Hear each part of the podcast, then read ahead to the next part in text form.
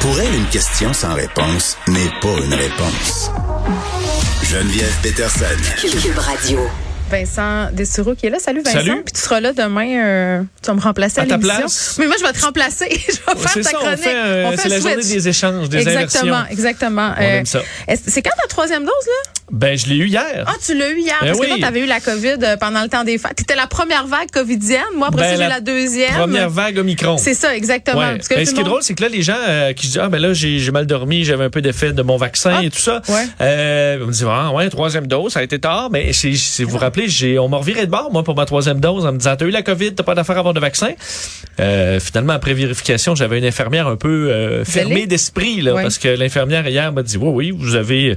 Bon, écoute, ma deuxième dose date du mois de juillet, là, c'est le 4 juillet. On dit que c'est trois mois hein, l'intervalle entre euh, la. COVID et euh, une autre euh, dose de vaccin. Parce que ça aussi, il y avait de la confusion. C'était comme l'isolement. là. On savait plus trop sur quel pied danser. Tout à fait. Moi, j'avais pris voilà. mon rendez-vous, c'était deux mois. Là, ça avait changé à trois mois. Là, bon, je répondais à tous les, cri- Mais là, t'es critères. correct, là, à part que t'as un petit peu mal dans le bras. J'ai une douleur au site de l'injection. Ah, C'est tout. écoute, moi, c'est la première fois euh, que ça a été épouvantable. Après ça, comme si rien n'était. C'était un acupuncteur qui m'a. euh, Ah, pour vrai? Ouais. Dis ah bon. Moi, j'ai eu un vétérinaire.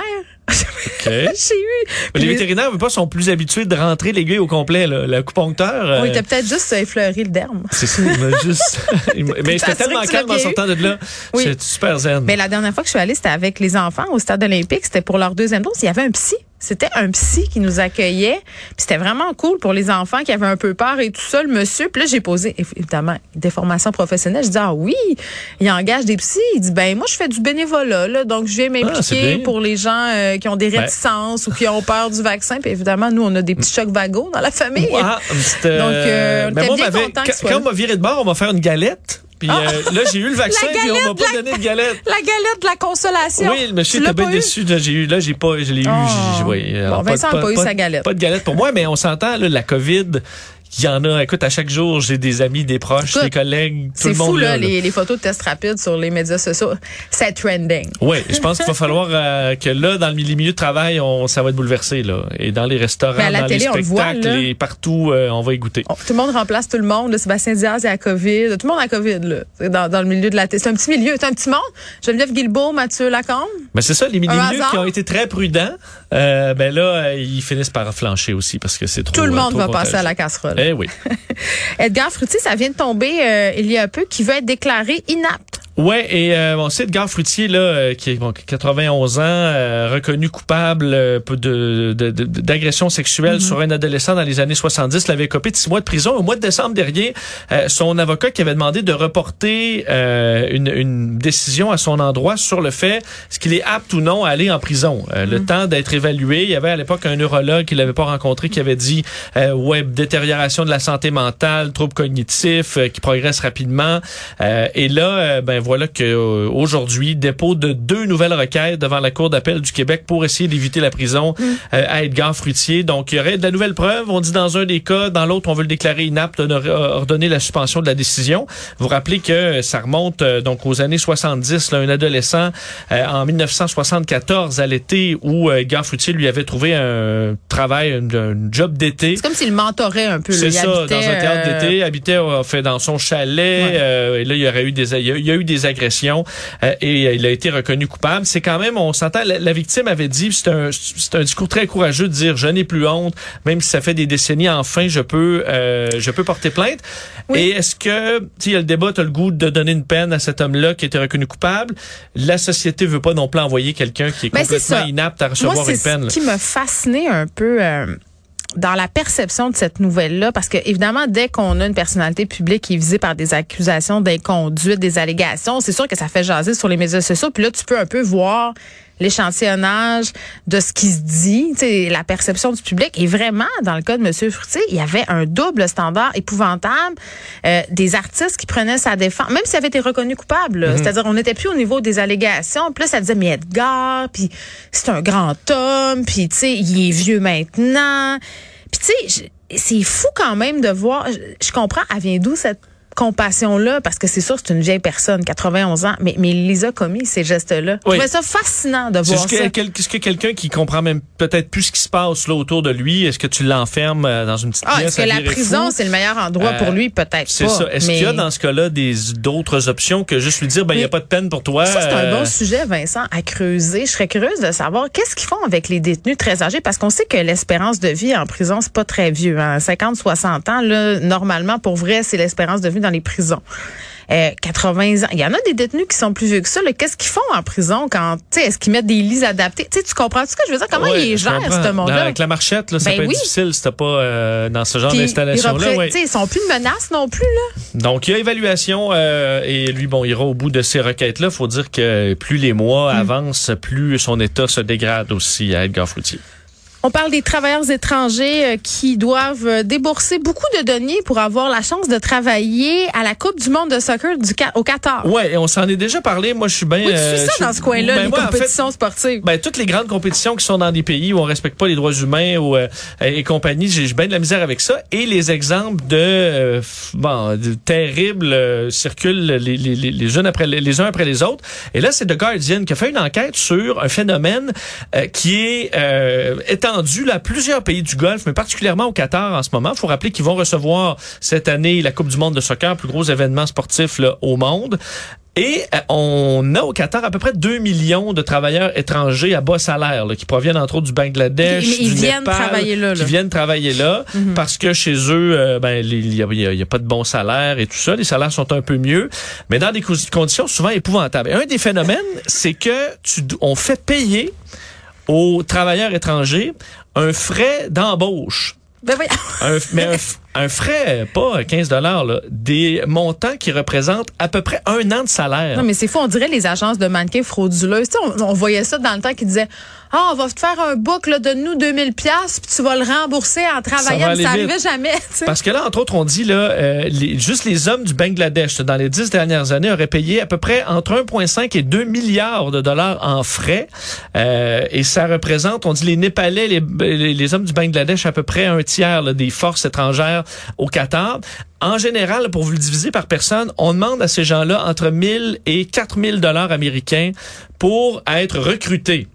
Euh, et là, sur place, tu gagnes à peu près... on, on répète qu'ils viennent du Bangladesh, ce monde-là. là. Oui, ont donc, euh, la devise américaine en plus et tout ça. Ils Ben, n'ont en fait, pas de scène. C'est la traduction, c'est la, la- la- en fait, on peut Oui, penser fait- entre t'as fait la 5 000, tran- c'est ben- ça, entre 1500 et 5 Oui, 000 mais pour dollars canadiens. c'est énormément d'argent. Oui, surtout qu'ils vont gagner là-bas, où ils espèrent avoir un gros salaire, à peu près 275 dollars par mois. Donc, en gros, ils en ont pour un an à rembourser leurs frais Ils d'embauche sont chanceux. à un de leurs patrons. Parce que, en gros, on les fourre, là, mais complètement, parce que les compagnies au Qatar embauchent des compagnies de recrutement euh, dans les pays, dans, dans ces pays-là. Ouais. Et eux vont faire payer tous les frais à- aux travailleurs. Souvent, ils sont obligés, puis on comprend souvent, dans presque tous les cas, obligés de se prendre euh, une, euh, un, un prêt à intérêt très élevé. On parle d'intérêt des fois de 40-50% de sorte que le travailleur, lui, s'en va au Qatar. Il y a une dette immense d'un an de salaire à très haut taux d'intérêt. Et là, ben, il est poigné là euh, pendant des années à essayer de repayer comme il peut cette dette-là. On appelle ça carrément du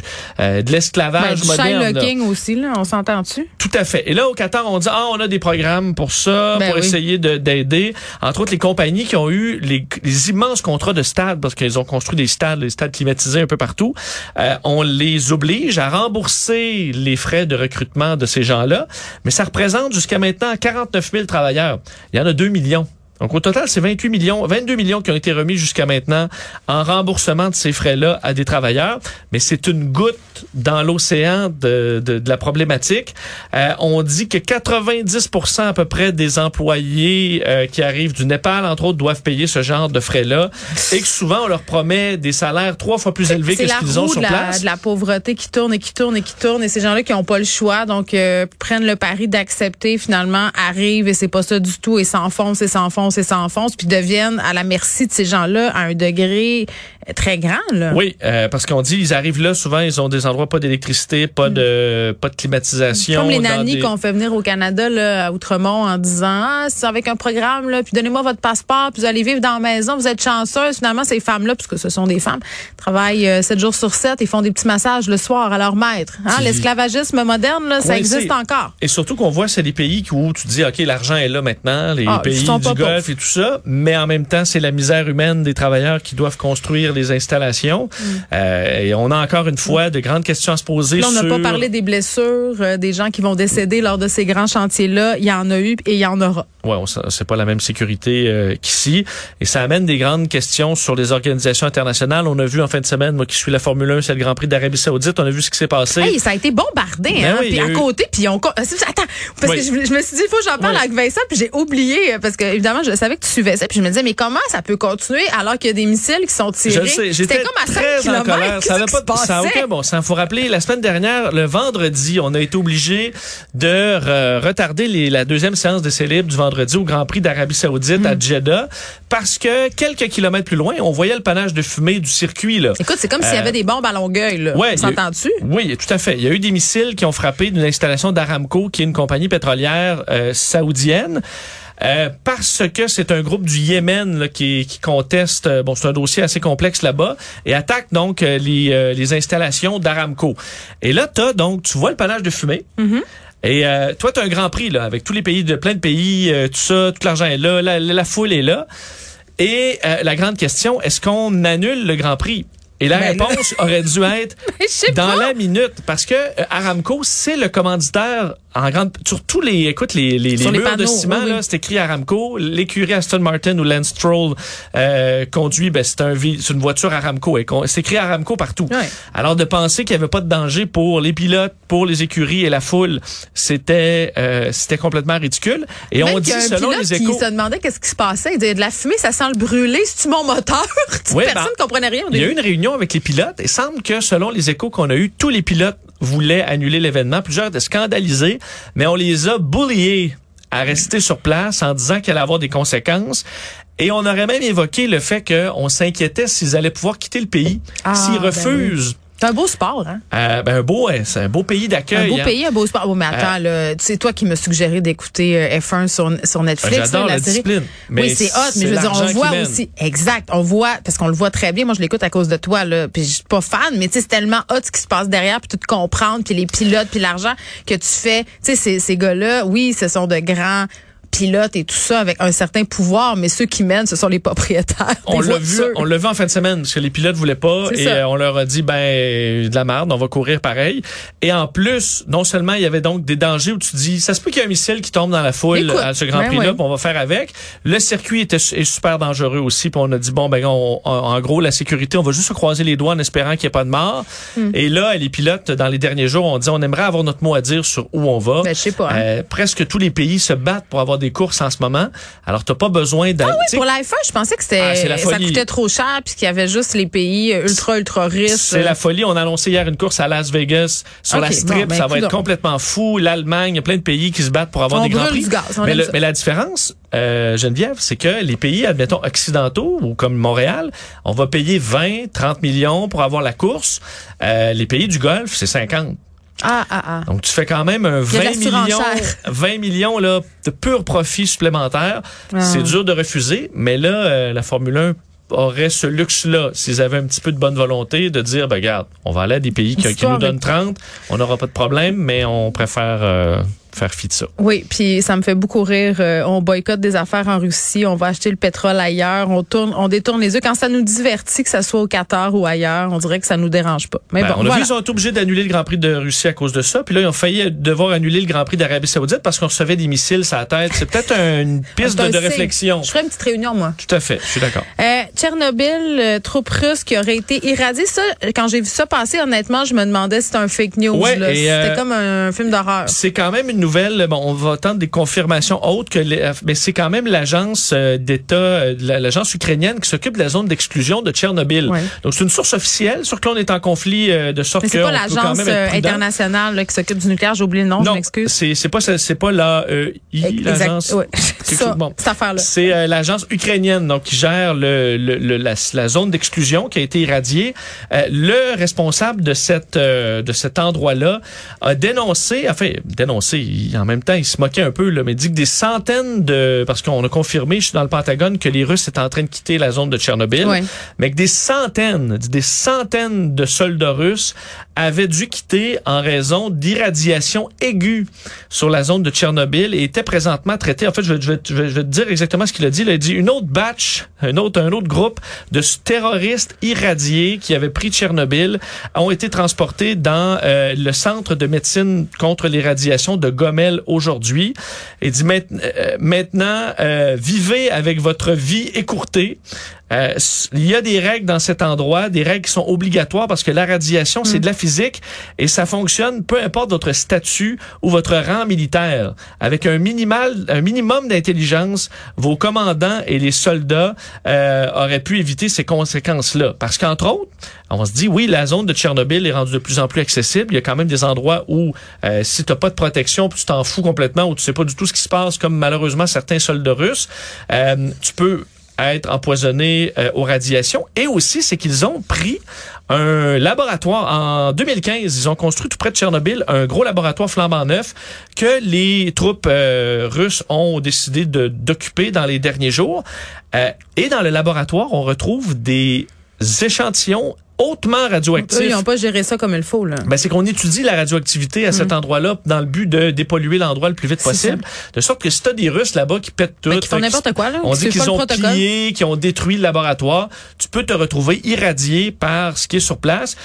Tu te dis, OK, là, Jean, toi, mettons, toi et moi, on a envahi Tchernobyl, là. On va être, écoute, on Je vais va- faire preuve d'une certaine prudence. Je toucherai à Je rien. lirai le manuel. je vais lire le manuel, mais semble que les Russes, malheureusement, on comprend que plusieurs troupes sont très jeunes, euh, mal guidées, Oui, on des sait, commandants là. qui sont complètement incompétents et qu'ils ont fait preuve d'énormément d'imprudence Mm. et que dans plusieurs cas, ben, se retrouvent en ce moment irradiés, vont peut-être souffrir de cancer ou autre dans quelques années. La IEA, c'est ce qu'on cherchait, Ah, l'Agence IEA. internationale de l'énergie atomique. Il manquait Voici. une lettre puis c'était pas dans le bon ordre. Ben, en tout cas, on l'avait presque. Si on l'avait pas manqué, on l'aurait eu. C'est ce que dit mon père.